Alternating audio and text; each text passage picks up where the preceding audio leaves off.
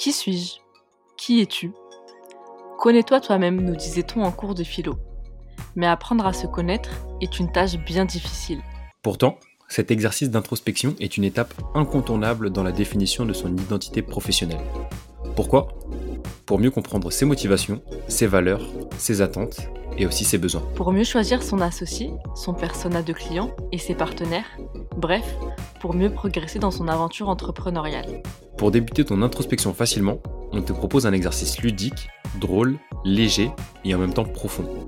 C'est le portrait chinois, un jeu qui consiste à associer et à transposer sa personne à un élément. Tu es curieux d'en savoir plus? Alors découvre chaque semaine notre nouvelle série d'épisodes sous forme de portrait chinois avec nos invités Vincent, Victor, Younes, Marwan, Léo, Laurine, Rachel, Meili et nous-mêmes. Une excellente manière de t'illustrer cet exercice. C'est parti On se retrouve avec euh, Rachel Lucica pour son portrait chinois. Euh, donc on va lui poser quelques questions, elle sait pas encore lesquelles, et elle devra y répondre du tac au tac, en justifiant un petit peu quand même la réponse. Du coup, Rachel, c'est moi qui commence. Si tu étais un, un animal, quel animal serais-tu? Alors, si j'étais un animal, je serais un aigle. Euh, pourquoi? Parce que l'aigle a la particularité d'avoir une vue perçante, donc il voit très loin. Et bah moi, je me considère comme quelqu'un d'assez visionnaire, donc j'aime bien voir loin et voir au-delà juste des, de ce qu'on peut voir avec les yeux physiques et vraiment voir avec les yeux du cœur. Donc voilà. Ok, et si tu étais un pays? Si j'étais un pays, je dirais que je serais le Sénégal.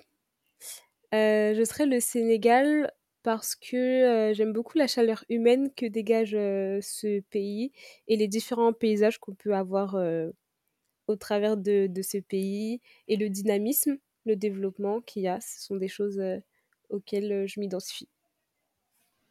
Ok, très cool. Si tu étais un mot, tu serais lequel? Si j'étais un mot, je dirais foi.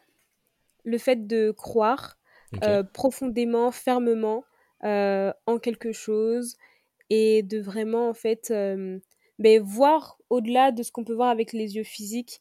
Parce que voilà je pense vraiment que ce monde c'est au-delà peut-être juste de ce qu'on voit avec nos yeux face à face puisque par exemple en termes de projet en termes d'entrepreneuriat souvent les choses qu'on veut créer elles n'existent pas encore et donc, mmh il faut vraiment croire en son projet, croire en ce qu'on veut créer pour l'amener à réalisation et à accomplissement.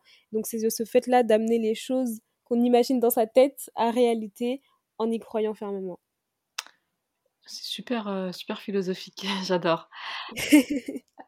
si tu étais un dessin animé, tu serais lequel? Oula, alors ça va être difficile parce que je regarde pas beaucoup de dessins animés. Euh, mais si j'étais un dessin animé. De ton enfance? Cendrillon, c'est le seul qui me vient en tête. mais euh, oui, peut-être Cendrillon parce que. Euh, en fait, son histoire, elle est assez surprenante dans le sens où elle se retrouve à une position là où on ne l'attendait pas.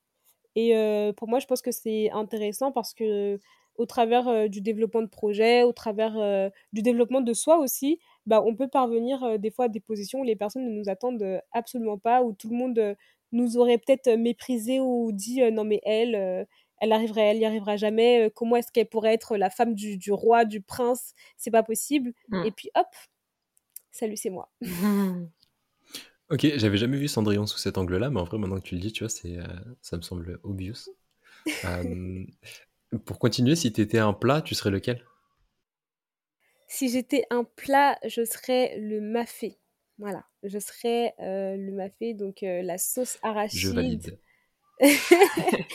la sauce arachide, voilà. Par, pourquoi? Parce que bah, c'est, j'ai envie de dire, c'est international, entre guillemets, dans le sens où, bah, notamment sur le continent africain, on le retrouve un peu sous différentes formes, euh, mais dans chaque pays. Parce qu'il y a certains plats qu'il y a dans certains, qu'il y a dans certains pays, mais que tu vas pas retrouver ailleurs. Mais le mafé, il, est vraiment interpays. Quoi. Euh, moi, je suis team Tieb. Je suis team Tieb, moi. ah. Ah, ah, ah. On n'est pas dans la même ah, Vraiment. Tant pis. Euh, si tu étais un sport, tu serais lequel? L'athlétisme. Je serais l'athlétisme pour la souplesse, la vitesse, le fait de foncer, de courir, de regarder droit devant son objectif et Mmh vraiment de, bah, de se donner à fond sur un laps de temps pour, pour y arriver le plus rapidement possible. Ok, clair. Et ma dernière question, si tu étais une émotion, tu choisirais laquelle?